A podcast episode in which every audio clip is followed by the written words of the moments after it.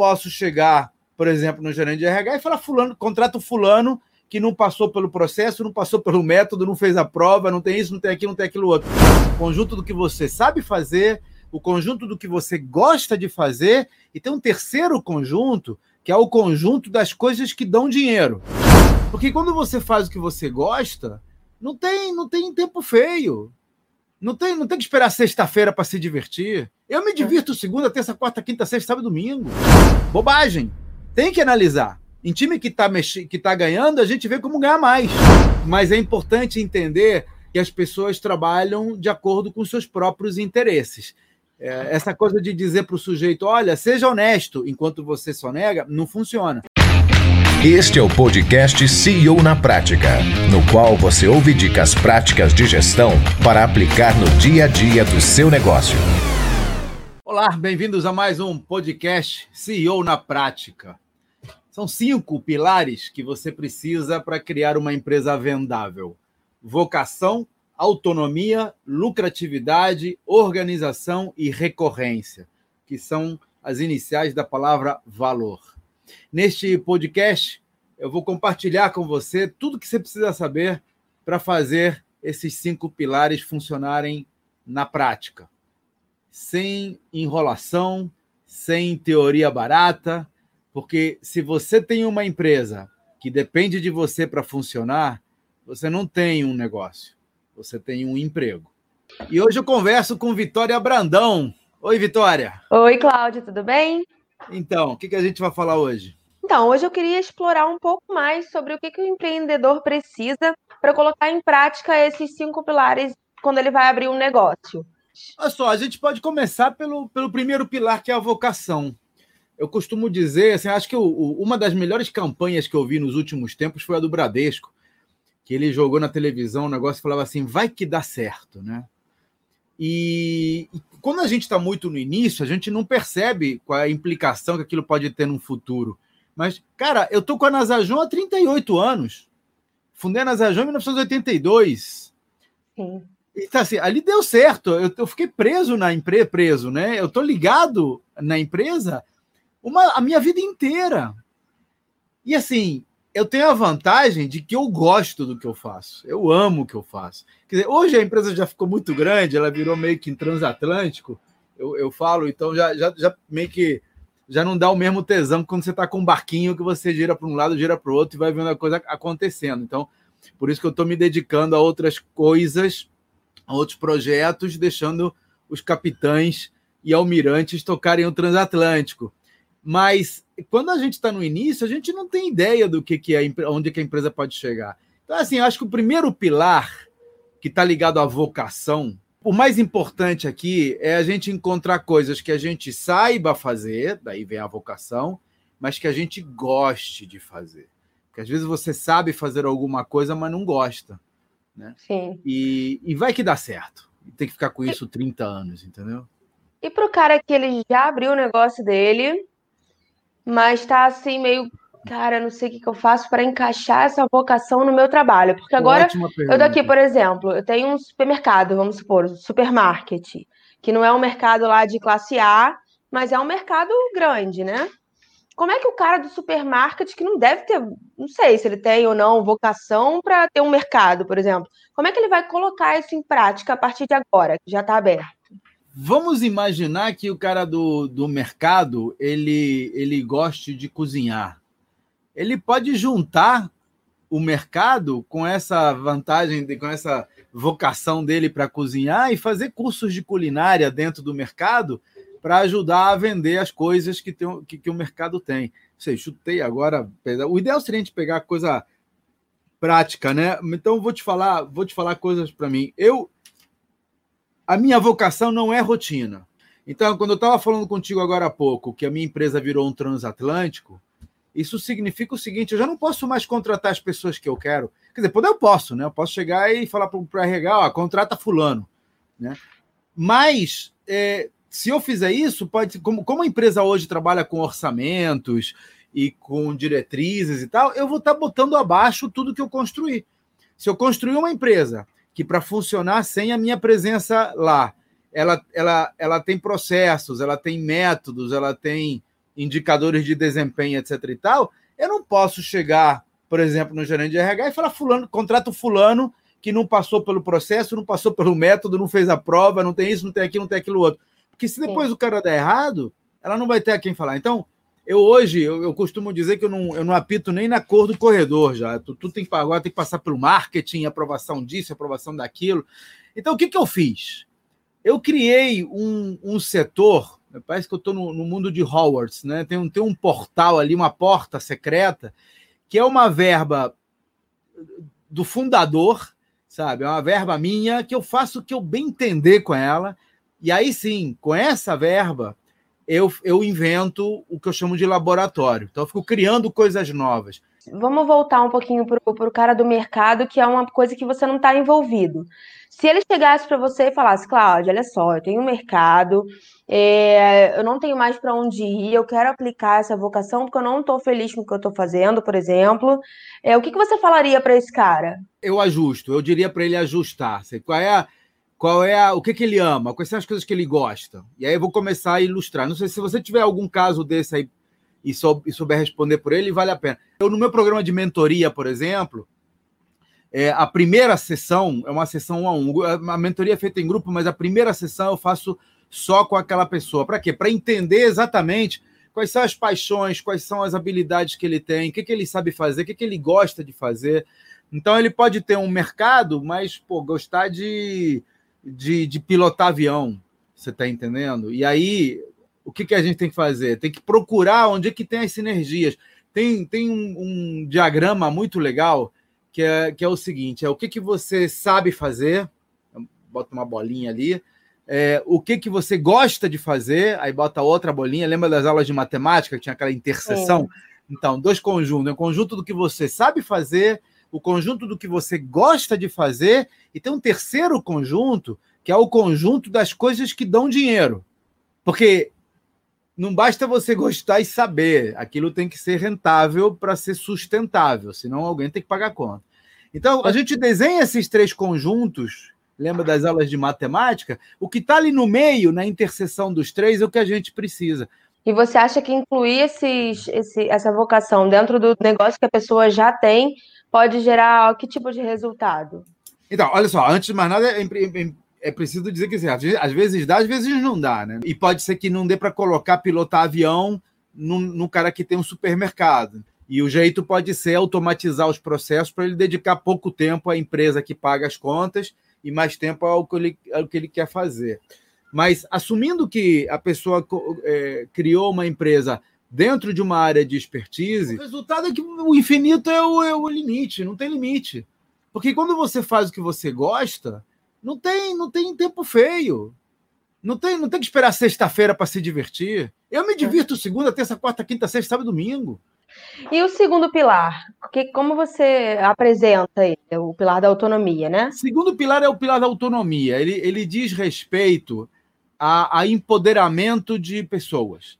Ou seja, é, enquanto eu a, a, empresa depender de mim, um, eu, eu tenho pouca, eu tenho, eu vou ter pouca uh, independência, tá? Então, por exemplo, é, aqui, enquanto esse, nós estamos começando esse podcast, enquanto esse podcast depender do Cláudio, eu vou ter pouca independência. É, então, como é que eu faço para dar autonomia ao processo. Pode ser que num futuro próximo a gente passe a chamar outras pessoas e você faça entrevistas com outras pessoas além do Cláudio. O Cláudio ainda pode estar aqui, ainda pode se divertir dando entrevistas, mas pode haver outras pessoas aqui respondendo perguntas ou dando a sua experiência para você. E aí você não vai poder tirar férias, mas eu vou. Então, na verdade, o pilar da autonomia consiste em saber que as pessoas nas empresas são peças de tabuleiro. A gente não pode se encarinhar com as pessoas. Não são filhos, não são cachorrinhos, não são pets. Sabe? Se o cara é eficiente, ele fica. Se ele não é eficiente, ele não fica. E se ele ficar, ele tem que poder ser, poder ser substituído. E quanto mais facilmente ele for substituído, mais ele vale uma, às, às vezes as pessoas ficam com medo de ensinar as outras pessoas. Né? Cara, maior erro que eu já vi na minha vida. Porque quando a pessoa ensina, quando ela ajuda o outro a ficar no seu lugar, ela consegue subir. Você vai ter muito mais valor para mim se você formar entrevistadores, que eu não vou poder prescindir de você com a mesma facilidade que eu vou poder prescindir dos entrevistadores. Você está entendendo? Porque eles são, eles são formados. Eu chamo de comprar pronto. Tem funções que você compra pronta. Então, é, eu posso comprar pronto, comprar programador sai da faculdade já sabendo programar. Certo? Tem outros que você tem que formar. Meu técnico de suporte, por exemplo, às vezes três, quatro, cinco, seis meses de treinamento. Não, não, ele não sai da faculdade sendo um técnico de suporte da Nasajon. Então, o que, que eu faço para esse pilar da, pilar da autonomia? Eu crio um programa de formação de técnicos permanente, de maneira que sempre tem a gente entrando no funil para suprir as pessoas que vão saindo do funil ou o aumento de demanda que eu possa ter. Isso é, um, isso é uma das, das eu maneiras. Eu sigo um canal no YouTube, eu não sei se você conhece, é o Me Poupe, que ele é um canal que fala sobre investimento, ensina as pessoas leigas, né? O, o que, que, é o investir, como é que você faz para investir, como é que você inicia, e, e, ensina o pessoal a investir de fato. E ele é liderado pela Natália Arcuri, que eu também não sei se você já ouviu falar dela. Uhum. Uhum. Mas a, ela é a imagem do canal. Se você pensa em Me Poupe, você pensa na Natália Arcuri e vice-versa.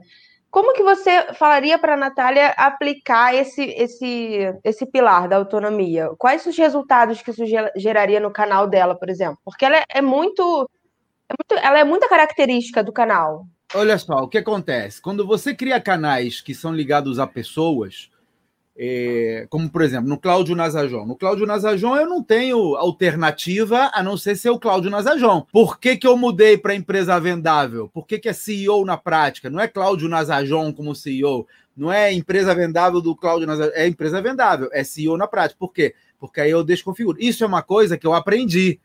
Eu não nasci sabendo. E eu aprendi da pior forma. Quer dizer, hoje eu estou vinculado à Nazajon.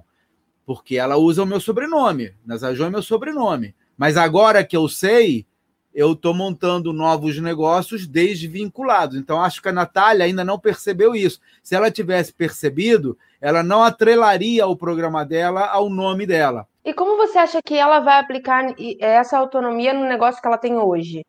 Ela vai é, independizando, ela vai dando autonomia ao time dela. Começa pelas coisas que ela faz no operacional. Então, as coisas que ela faz no operacional, por exemplo, edição de vídeo, é, criação de conteúdo, etc. e tal, ela vai começando a delegar, buscando gente que seja capaz de construir isso. Nós fizemos isso aqui, né? Eu fazia, eu fazia a edição das imagens, eu fazia a busca de e fui passando isso para o time. Montei um time. Agora estamos com um time novo, mais turbinado, que tá. Isso me libera espaço para fazer as coisas que eu gosto. Então, e além eu... da melhora da qualidade de vida, você acha que também dá resultado nos, nos, nos negócios, no resultado da empresa? Cara, muito resultado. Porque que acontece? Quando a gente limita ao, ao que a gente pode fazer, ao que a gente pode agregar, por melhor que eu seja, eu só consigo agregar o que tem na, na minha única cabeça e nos meus dois braços. Não dá para fazer mais. Digamos que eu seja o guru dos gurus, o mastermind, um Einstein dos negócios. Mesmo assim, eu estou limitado ao que tem, que pode ser muito o meu conhecimento, mas está limitado ao que eu tenho. Quando eu começo a, a atrair outras pessoas, e eu estava falando isso no, no, nos outros episódios, né? quanto mais diversificado é o teu time, mais pontos de vista diferentes você tem. Quer ver um, uma coisa que eu acho um, um erro é, muito comum e que as pessoas não, se, não, não percebem? É quando você tem situações que se repetem e ainda assim o subordinado precisa falar com o chefe. Você vai no caixa de supermercado e fala que quer devolver um produto. Né? Você passou aquele item, e esse item não quero não, devolve. O que, que o caixa faz? Ele aperta chama um botão e chama o gerente. Aperta o botão, perde ali 30 segundos, um minuto, dois minutos, e chama o gerente. Com o gerente, o que, que ele faz? O gerente vai, passa o cartão, aperta um botão e vai embora. Pô! Fusão nuclear, tem que fazer doutorado para isso. Sabe? Empodera o caixa, cacete. Deixa o cara fazer a devolução, porra. E o que você falou sobre a lucratividade? A gente já conversou um pouquinho sobre isso, é, que não é exatamente o lucro que tem na empresa somente, né? Que é muito, muito além disso. O empresário, quando ele analisa a lucratividade, ele normalmente analisa como um todo, ele analisa no pacotão. Imagina que você vende podcast, tá? e você está tendo lucro com o podcast. Então, eu vendo o podcast a 10 reais e estou tendo 2 reais de lucro, estou feliz da vida porque estou tendo lucro com o podcast. E eu não percebo o seguinte, que eu estou tendo esse lucro no podcast, mas é o seguinte, o podcast ele tem uma hora de duração e 80% das pessoas ficam só nos primeiros 20 minutos. Então, se eu reduzisse esse podcast de uma hora para 20 minutos, né, um terço do tempo, eu ganharia 80% do que eu ganho com ele tendo uma hora. Então eu poderia ter três podcasts diferentes, ganhando 2,4 vezes mais. Porque se eu ganho o grosso, nos 80%, nos, no primeiro terço do tempo, eu poderia estar ganhando três vezes mais se eu dividisse esse podcast em três. As pessoas não analisam isso. O que, que elas fazem? Ah, podcast está dando lucro, o time que está vencendo não se mexe e não mexe no time. Bobagem! Tem que analisar. Em time que está que tá ganhando, a gente vê como ganhar mais. Eu tenho um produto que ele é um, um sistema, que ele é um, um, um integrado. E a gente ganha dinheiro com esse produto. Só que a gente deixava de vender porque as pessoas não compravam porque achavam que tinha muito, muita coisa. Então nós, nós segmentamos esse produto e descobrimos que tem alguns módulos que sozinhos rendem tanto quanto o módulo integrado. Mas muita gente não comprava o módulo sozinho porque precisa do integrado. Então você tem um ERP que tem 27 módulos, tem os seis módulos que dá para vender isolados, para pessoas que só querem, sei lá, faturamento, ou só querem folha de pagamento, ou só querem contabilidade. E tem outros módulos que, se eu vender isolado, eu perco dinheiro, então não vale a pena. Então, eu tenho hoje um portfólio de produtos em que alguns módulos são vendidos independentes, outros módulos são vendidos em conjunto. Por quê? Porque eu analisei a lucratividade de cada um desses conjuntos. E como que você fez essa análise? No meu caso, eu tenho um ERP muito legal, que é o ERP Nasajon, que ele é, analisa ao detalhe tudo que acontece com cada venda. Mas uma empresa que tenha pouco movimento pode fazer isso até com planilha. E aí, entre exemplo, planilha e um ERP, dá para dá botar um monte de coisa no meio. Fala. Por exemplo, que você, o exemplo que você daria, começou a dar, né? A, a empresa de venda de carro. Imagina a empresa que vende carro. Ele pode chegar à conclusão de que determinados modelos do carro, e aliás, o que as montadoras fazem é exatamente isso, tá? Mas ele pode chegar à conclusão que determinado modelo de carro ele não é rentável. O, o, o, o carro de entrada, por exemplo, ele, ele rende muito pouco. Aqueles carros 1.0 básicos, que tem até vidro manual, ele praticamente não deixa lucro para a concessionária. É, então, as concessionárias, se deixadas por si, elas preferem não vender esse carro, preferem vender o carro que está mais no meio da linha ou no topo da linha. Só que esse carro de entrada, ele gera movimento. E ele gera movimento de oficina e ele gera o cara que comprou o primeiro carro básico, depois ele vai e troca pelo, pelo próximo da linha, depois ele vai dar e troca. Ele, ele é uma entrada de funil. Então, quando o empresário não atenta para isso, ele pode estar deixando de vender um carro que tem menos lucratividade, mas que poderia aumentar o lucro lá na frente. E tem o contrário.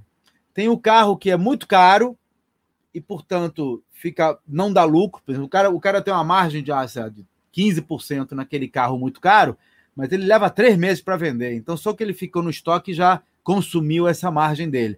Se ele tivesse rodado o carro de entrada, né, o básico, é, botado no lugar daquele, daquele outro grandão, ele teria vendido quatro vezes mais e o lucro teria compensado. Então ele não percebe isso, porque ele analisa só o lucro da venda e não vê o conjunto todo. Então a lucratividade é um pilar da empresa, e o que eu ensino normalmente para as pessoas no programa de capacitação é a, a, entender a lucratividade. Você tem que analisar a lucratividade, que é o meu conselho aqui. Esse tipo de análise precisa ser feita pelo, pelo empresário. Não só a venda do produto em si focada, mas ela ao longo do tempo. A gente chama de jornada do cliente. Você tem que seguir a jornada do cliente. O que, que um determinado cliente compra ao longo do ciclo de vida dele? É, e a organização da empresa ajuda muito nessa, nessa análise, né? Porque então, você não pilar, consegue fazer o tudo pilar sozinho. de organização, ele diz respeito a processos. Ele está muito ligado ao pilar de autonomia. Que para eu poder hum. empoderar uma pessoa e para poder é, medir a lucratividade, eu preciso da organização. Eu preciso criar processos e, e instrumentos e indicadores de desempenho que me permitam, primeiro, analisar o que está acontecendo e, segundo, definir o que cada um pode ou não pode fazer. Então, está tudo interligado.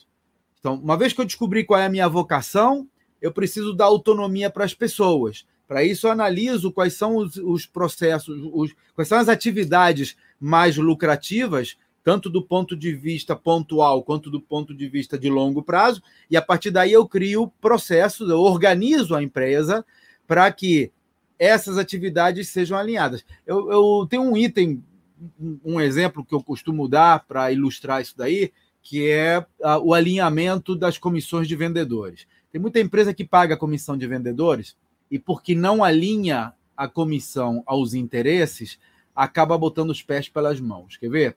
É, e, eu, e eu passei por isso. Nós tínhamos uma época em que nós é, pagávamos a comissão toda antecipada, porque era mais, era mais conveniente para nós. Então, a gente vendia, às vezes, parcelado e pagávamos a comissão é, no primeiro mês a gente compunha, isso foi demanda dos vendedores e vinha, porque tinha meta e tal, então pra gente, a gente trabalhava a meta em cima da venda e a venda. Então, aí o cara fala, pô, mas a minha meta está na venda, mas eu só vou receber parcelado, o cara paga em três vezes, etc. E tal. A conclusão, a gente pagava a comissão antecipada. E aí nós começamos a ver que a nossa venda parcelada versus a venda à vista começou a crescer. Claro, é muito mais fácil vender em três, quatro, cinco, dez vezes do que vender à vista. E para o vendedor, tanto faz, porque ele recebe a comissão dele à vista do mesmo jeito.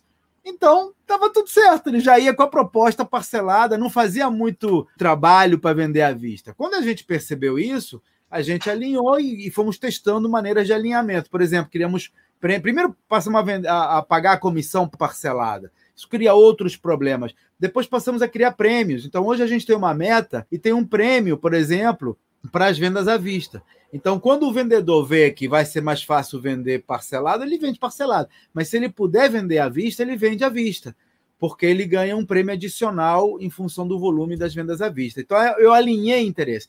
A maneira de alinhar interesse pode ser com prêmios, pode ser com gincanas, pode ser com comissões, pode ser com um monte de coisa.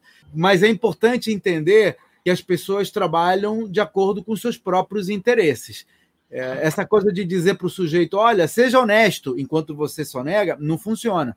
Você tem que dar o exemplo e você tem que alinhar interesses. Essa organização, então, ela, ela não, é, não é uma organização de pessoas, ela é uma organização de processos. É, organização diz respeito a processos. É, claro, as pessoas são, são peças dos processos. Por exemplo, nós estamos agora lançando uma nova, um novo serviço da Nasajon que é a prestação do serviço completo. Então, antigamente eu vendia a ferramenta de folha de pagamento. Você comprava o meu software, eu treinava o teu pessoal e, e você fazia a folha de pagamento. Agora não, agora eu, eu te vendo isso se você quiser também, mas eu agora também faço o serviço de folha de pagamento para você sabe? E, e, você não precisa mandar nada, porque eu já coloco as, os instrumentos na, na empresa, já o, o, cartão de ponto, ou no caso, o ponto eletrônico no, no celular, ele já manda informação para o meu BPO e, e, a, e, a, gente, a gente chama de a, a ANA, né? Atividades de negócios autônomas. A gente cria processos para que aquilo seja automático e vá, auto, vá, vá sem, sem precisar de gente. Agora, no início, nós tínhamos um montão de anãozinho dentro da caixa, que eu falo, né? Gnomos dentro da caixa, que são pessoas que recebem a informação e fazem manualmente, até que a gente automatiza esse processo com sistemas. Então, a organização consiste em você definir um processo e ver quais são as, me as melhores ferramentas, as melhores peças para que esse processo funcione da maneira mais azeitada, mais é, previsível e mais eficaz possível. Às vezes é com pessoas fazendo aquilo, às vezes é com sistemas fazendo aquilo. E nesse caso do, desse novo projeto que você fez na NASA João, como que você fez esse processo? A gente fez uma, uma análise de quais eram os pontos-chave desse, desse processo de automação.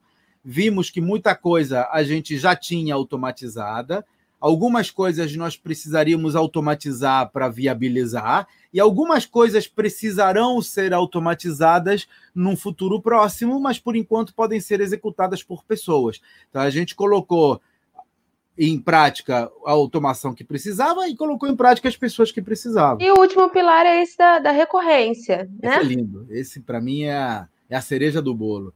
Sabe hum. por quê, Vitória? Muita gente acha que não pode criar recorrência nos seus negócios.